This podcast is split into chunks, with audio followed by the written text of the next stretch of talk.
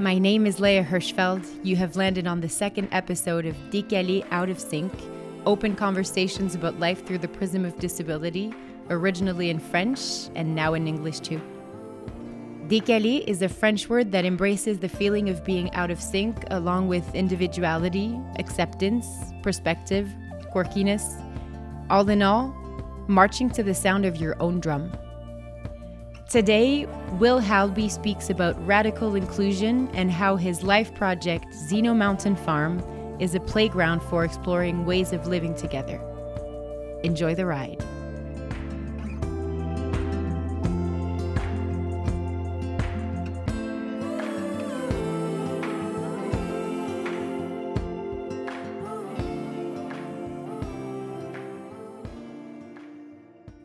Sitting with Will Halby, one of the founders of Zeno Mountain Farm, where we are actually right now on top of a mountain in Vermont.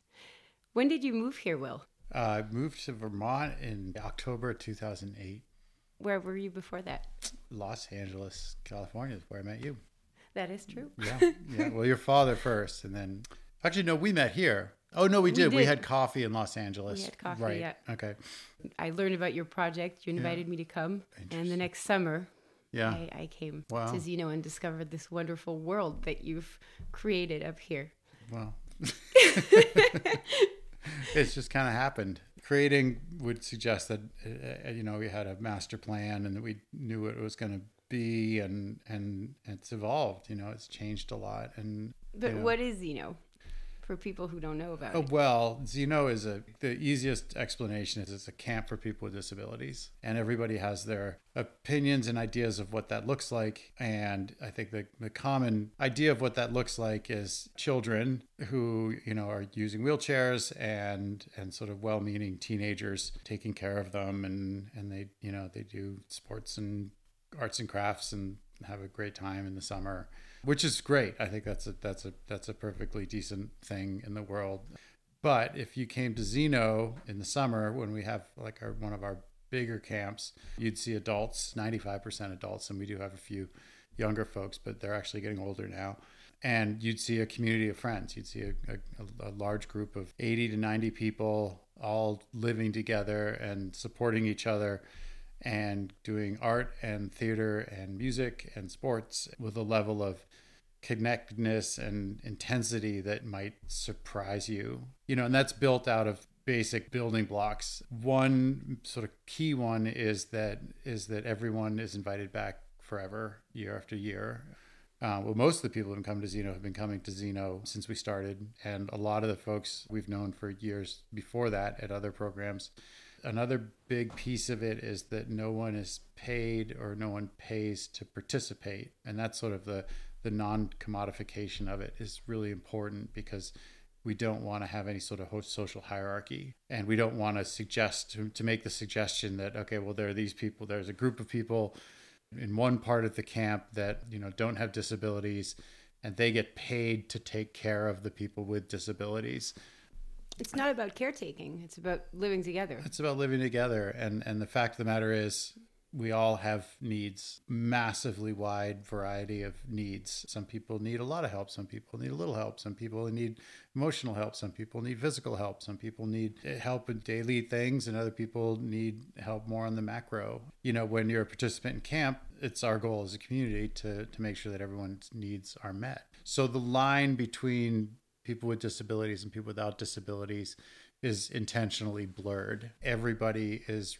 expected to contribute to the community to the full extent of their ability and perhaps beyond what they think they can do. That can be pragmatic, that can be helping someone eat, but it can also be, you know, we're having a dance party and it's really important that certain people bring the energy up at the dance party. And there's certain people in our community that are that are very skilled at that. It can seem you know you can look at those two things feeding someone or or or bringing your full self and energy to a dance party as not equal but in the camp world those things are both extremely important and, and critical to everyone's experience at camp.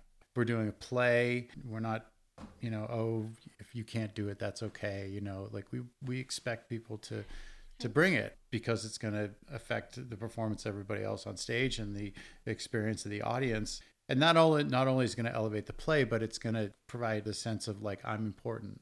I'm important to this community. I'm important to this audience. And not just for the situation but also for the individual because that's how that's how we know we matter. And to be expected of. I mean i feel like a lot of people who experience a disability on in the everyday life outside of Zeno yeah. often people don't expect enough. You know it's like we we we tend to consider some difficulties or some as limits you know Yeah. instead of working with them and instead of trying to find everybody's possible contribution to a situation to or to a job or to and often like especially in the world of intellectual disabilities i think well that's the world i know we'll let people on the side because it's too much effort to try to find a solution it's like time consuming and Right. it's and it makes people kind of go past their intuitions and self put boundaries yeah and I feel like what Zeno values really, which is to expect things from everybody, no matter what we're going to expect from you, is very, very important. Yeah. Well, I mean, I think it's even societal wide. It's it's it can be even worse than that, where it's not just that people aren't expected to contribute and participate. Um, They're ignored. they're well, or even worse, they're taken care of. You know, and it, you get this this dichotomy where it's sort of like they're the people that are the caregivers and the care receivers, and and you know, I I I can't imagine. You know, I don't know what it's like, but I, I can I can I can imagine. I guess what it would be like to just being ta- you know being taken care of all the time to sort of feel like am i a burden on the world you know am i the care should be just expected. You know people's needs should be met like across the board in healthcare and, and everything. So like let's just take that off the table. Like unfortunately that's not the case you know? I mean there's a lot of places that have to fundraise to have people's basic needs met which is ridiculous. Um, but but I, but you know, we we sort of beyond that. It's sort of like okay, like let's figure out ways that people can feel like they're contributing, not in condescending or placating ways, but like actual like like this is why you're important. Give people the opportunity to receive a, a genuine thank you for doing what you did. I appreciate you, or even like where were you? I thought you were going to be here. Mm-hmm. Like that's that's that's where self esteem come from. Contribute something and then and then following through with that i think it's a basic human right i mean i think like to have that to not have that opportunity is cruel to take that away from people because we're a camp these ideas can be really explored and highlighted because it's 80 people living together for a month in cabins. So, like the smaller contribution and the nuances of people supporting each other can be witnessed. And, you know, furthermore, like when there's a gap, when somebody doesn't contribute, the community as a whole suffers. So, the highlights and the lowlights are both sort of exaggerated because we're living in this bubble. How did you get involved with the world of disability at first? Is it a family link at all, or No, and I think it's it's funny that you know because people ask that a mm-hmm. lot, like like and it, and it and I always sort of give the same answer. You know, we'll do a movie screening, and and for for anyone that hasn't seen any of our movies, they're super fun. They're like really weird pieces of art, and like people will watch the movie, and then the audience will ask like, "Why do you do this? Do you have like a sibling or something?"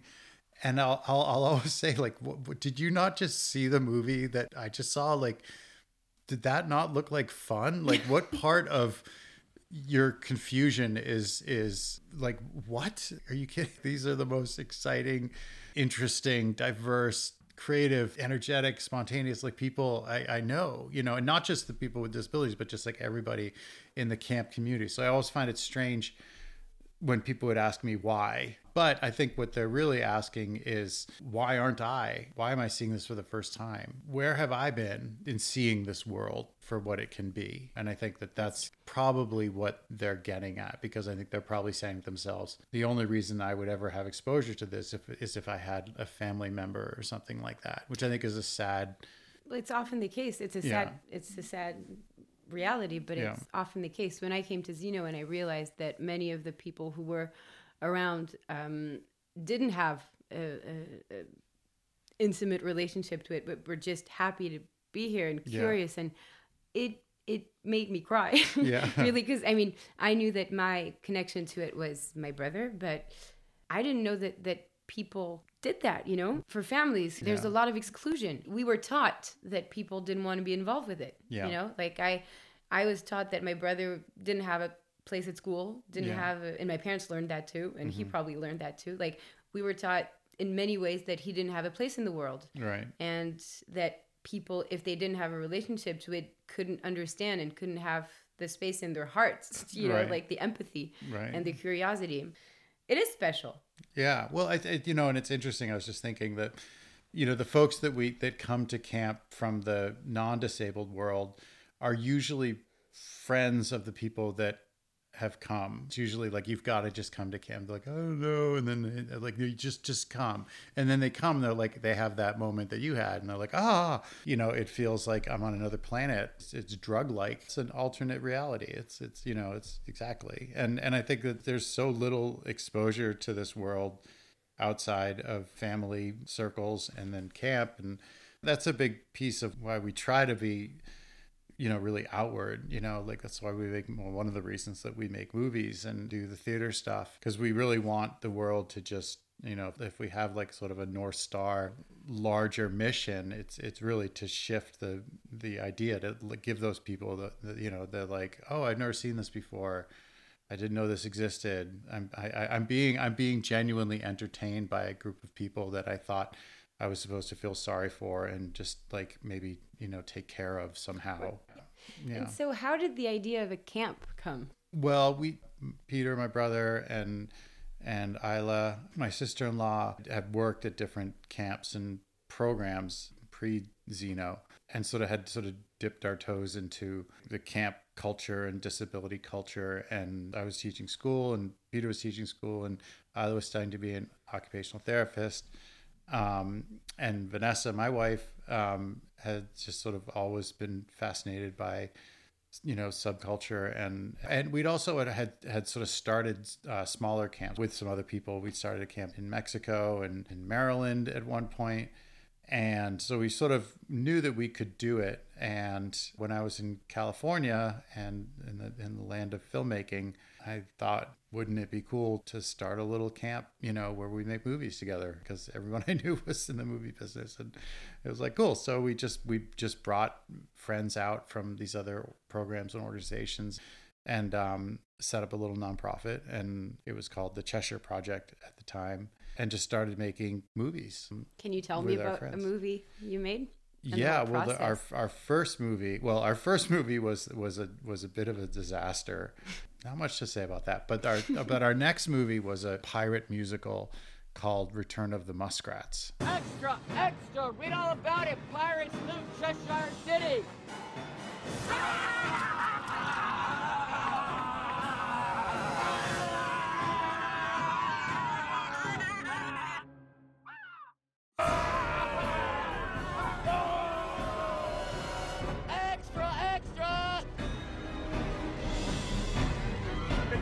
Here, totally aggressive. Swords, knives, maybe even guns, nunchucks, I don't know. They took my pineapple pizza. The best slices I have, if you ask me.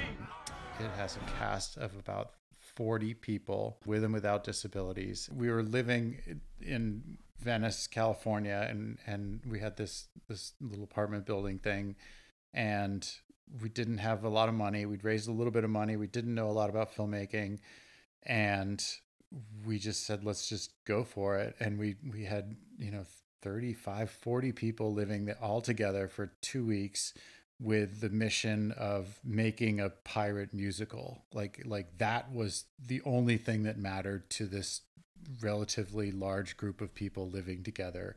And if that sounds like a horrible situation to be in that's fair.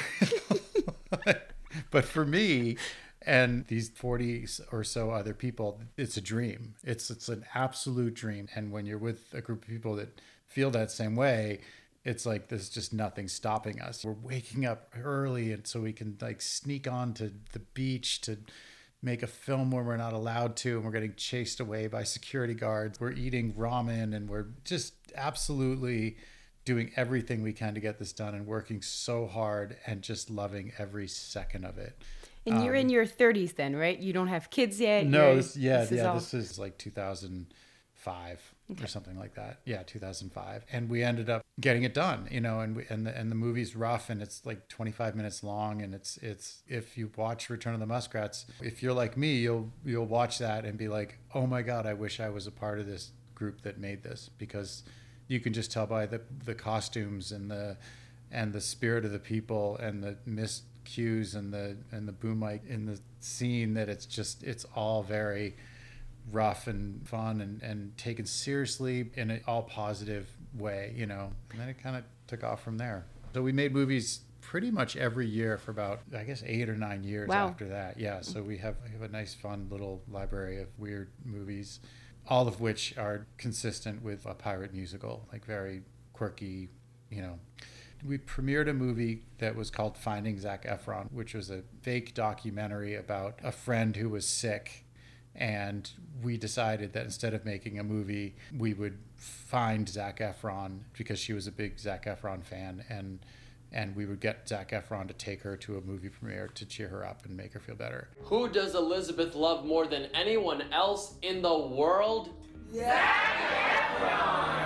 Her whole room is solid posters with Zac Efron. Elizabeth is completely obsessed with Zac. She cuts out every photo, even the smallest little article. She will find him in the magazine and cut him out and put him on her wall. So, I thought we should spend the next two weeks focusing only on finding Zac Efron. We're gonna hunt for Zac Efron and record the whole process. We've made five great movies out here in LA, but now we're doing something completely different. Okay, so we are gonna run this like a mission. We are an army. It's not like we're gonna call 411 and get Zac Efron's phone number. He is the holy grail of all celebrities, and we are gonna hunt him down like a tiger. Did it happen? Well, um, you'll have to watch the movie. um, yeah, it kind of, sort of, yes, it did. Um, not because of the movie, but we did find him, you know, along with a lot of other things. But we filmed it in real time, so it was like So it was, great. and so it's it's all the things that happened, but also most of it was scripted and planned. The way you tell your story is no character has its story focused on the disability. Yeah, and that's in part because I don't feel equipped to tell anybody's story like that. And also like that's what every time you see a disabled actor on screen, it's like that's what it's about. It's like, "Oh my gosh, they have a disability." And it's usually like something sappy and or sad or motivational or inspiring or you know, I mean, all the tropes are pretty locked in at this point um, in terms of Hollywood, you know, script writing for for you know disabled characters.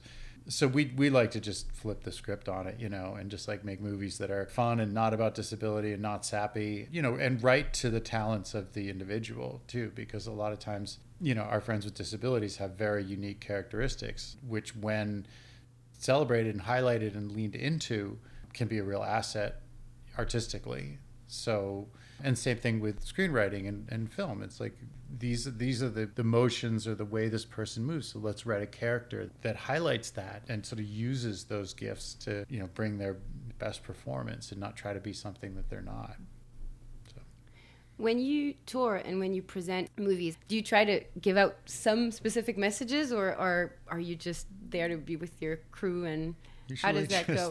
there to be with our crew because they're so much fun when we go to film festivals and stuff like that. Where it's like we, we like to party and and I don't have like a big soapbox, and I think that that's part of what we want to do with the movie. I'll give an example in our in our last film, Best Summer Ever, which is our first feature, and it's a music, it's a teen musical, and it stars two young people. The female protagonist is is a wheelchair user, and the male protagonist is is uh, or lead, I guess, is able-bodied, and there's a there's a scene where where the sun is setting and they kiss, like they have like a make out scene, and I was sitting with my friend Lawrence Carter Long, who's a longtime disabled activist and movie, but he knows everything about every movie that involves disability ever made.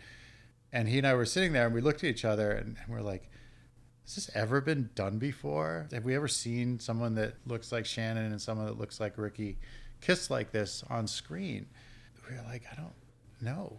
You know, what I want is instead of, you know, having like a big soapboxy message, I want people to watch that scene and ask themselves, why haven't I seen this before? This this seems so normal and it's just something that has been missed. Mm-hmm. You know, my job is to present it in a way that feels natural, that feels like, yeah, why wouldn't they kiss? They're dating and they seem that they, the chemistry's great, like they would kiss here. If people can have that moment of of you know seeing a film that we make and asking themselves, why isn't there more of this? That's the moment. Like that's that's the change that that you know we hope that we're having. Sometimes after a movie or a play, someone will say, you know, I, di- I didn't expect it to be so good. Which I always think is a very strange thing to say. It is. because you're basically admitting that you had very low expectations and that we drastically, you know, exceeded it. So we did our job. And I think that that person who says that is they, they've had that moment, like without telling them what to think or preaching to people, like we've, we've managed to, to sort of shift someone's consciousness in the right direction, you know. So we just want to make great movies and have fun. I know that you inspire a lot of people, but have you been inspired by somebody or by an initiative that kind of helped you think about what you wanted to create out here and what you wanted to do with your life? Because it's a life project. I'm, I'm inspired by everybody that comes to camp.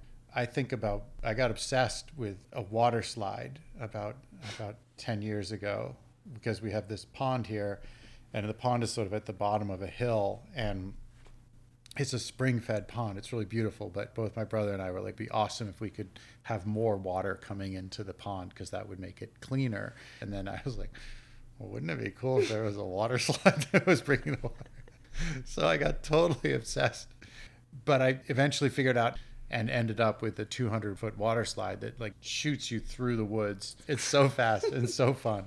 It's so much of what I do is like what would be awesome for camp.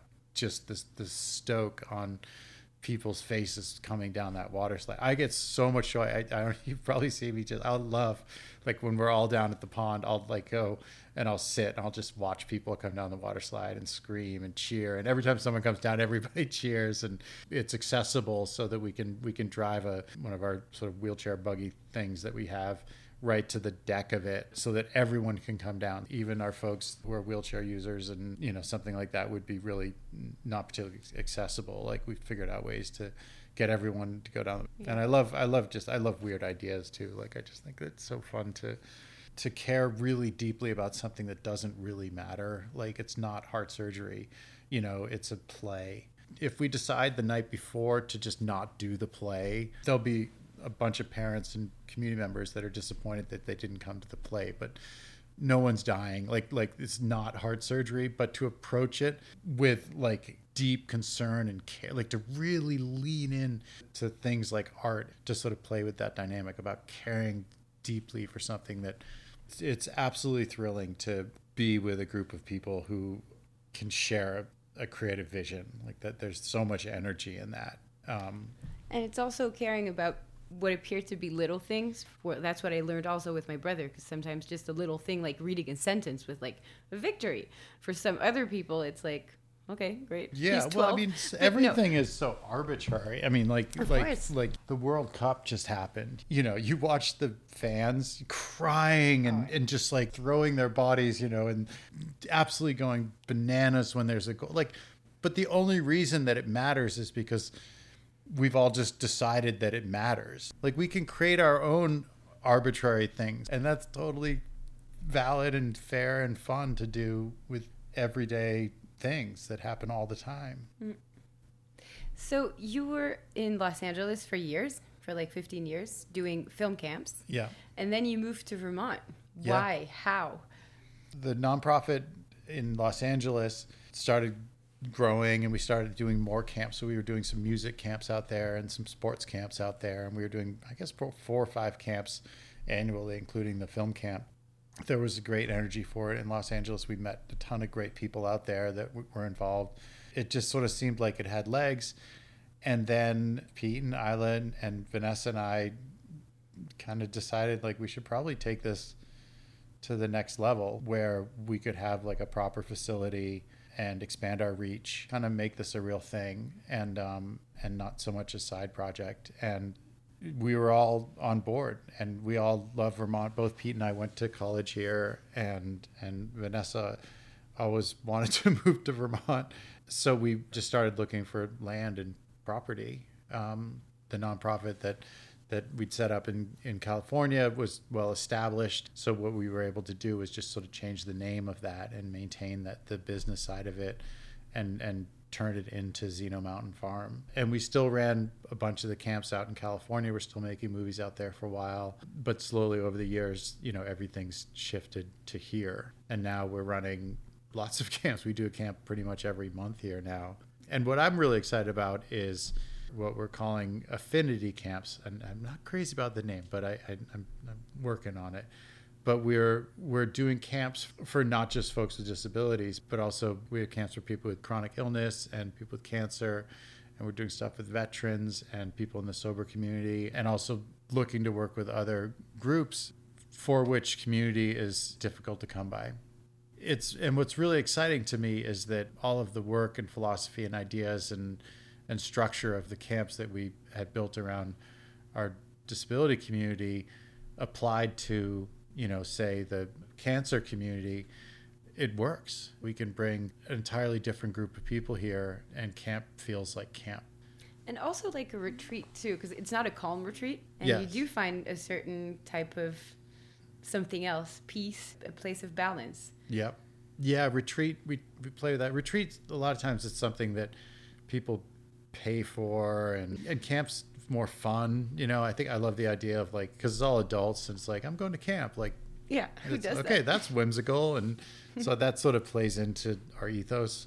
Trying to f- describe it all is a struggle always. We had an early motto, uh, which was stolen from Lewis Carroll, was the, the best way to explain it is to do it, which doesn't even make sense. But that kind of describes like, yeah, if you want to understand who we are and what we do, like come, come to camp and you'd be like, okay, I get it. At every camp, like there's, there's something that's more important than everything else. Like that's that's like a, a secret to it. You know, it's sort of like the play. Like we, we have the play coming up. It's the most important thing.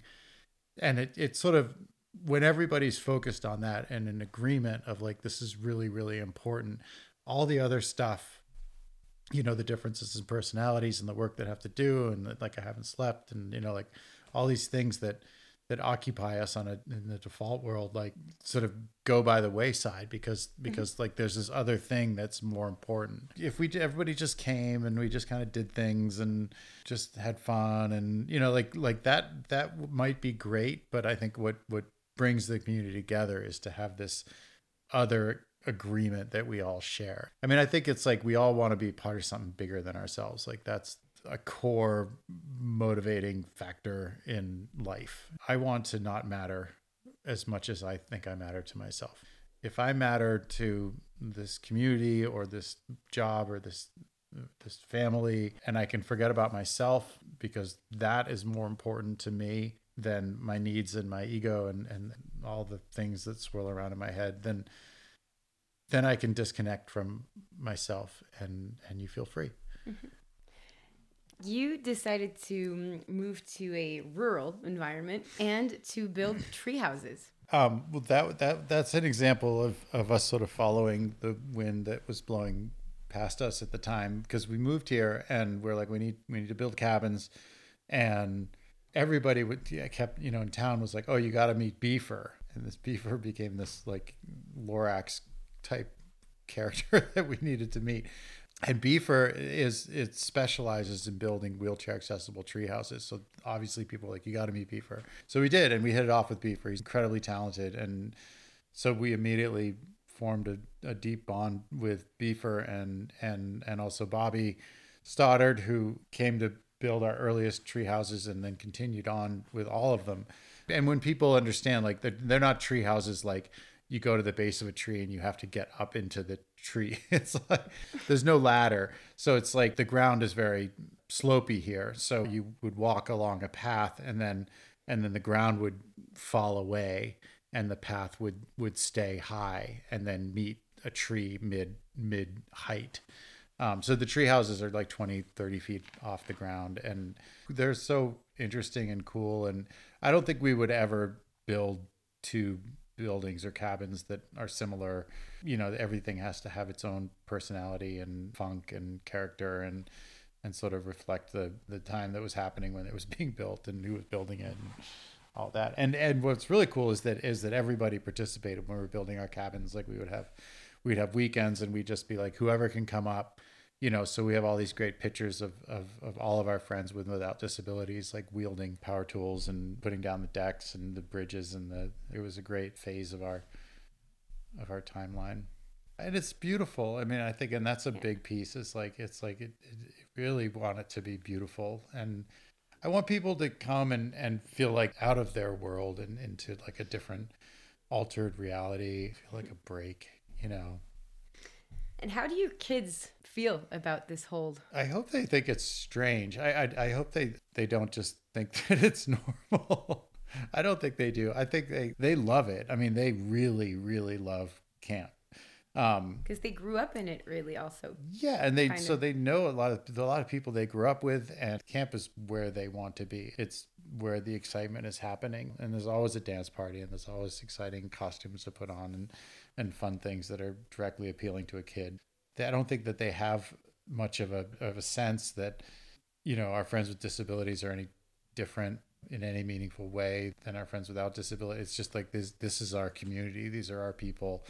You know, this person presents this way and this person presents that way, and that's just mm-hmm. part of the spectrum of of being a human being. I have seen my kids very happily seen my kids uh, interacting with folks outside of camp with disabilities and without, but with with like a with a certain sort of patience and I've seen them sort of give people an extra moment. I think is sort of like the way I would I would describe it, where it's like like because maybe you know maybe, maybe they have a disability I don't know, or maybe they're just having a bad day, or maybe they're grumpy for one reason or another, you know, and and I think like nobody wakes up and chooses to be short with you. It's because of you know whatever has brought them to that moment in their history or their day, and I think camp has probably shown my kids like don't just assume this is what's right here it's like maybe there's just a little bit more so maybe take another moment with in any situation you know before you react i don't know if that makes any sense but it does. yeah No, it really does.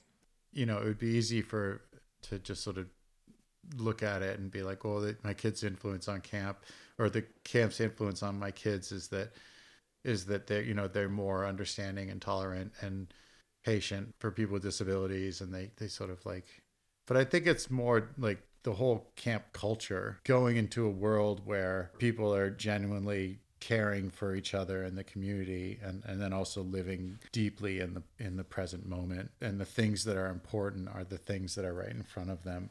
That has probably had the most effect on them in terms of how they approach the world and their relationships.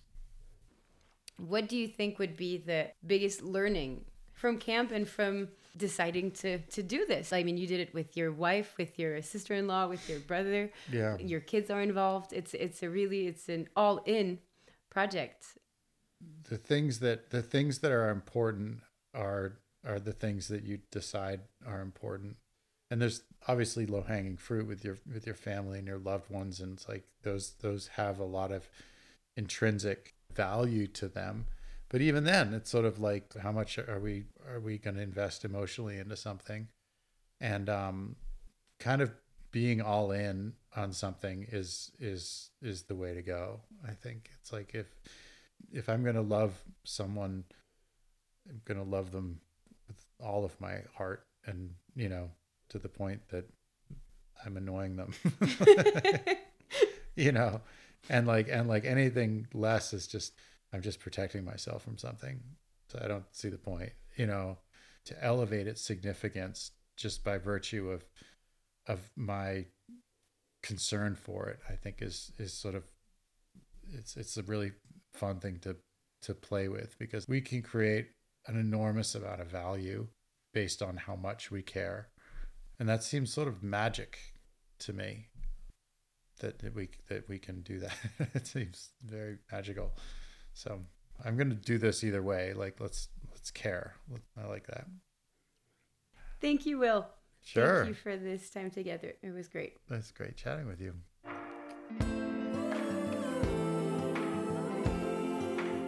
Thank you so much for listening all the way. We hope you enjoyed the show. This is an independent podcast. To support us, put as many stars as you like on your podcast app, leave a comment, share it all around, and find us on Instagram at decales underscore podcast. D E C A L E S underscore podcast. Up next, 17 year old Hannah, who brilliantly talks about self forgetfulness. This was Léa Hirschfeld and Will Halby. À bientôt!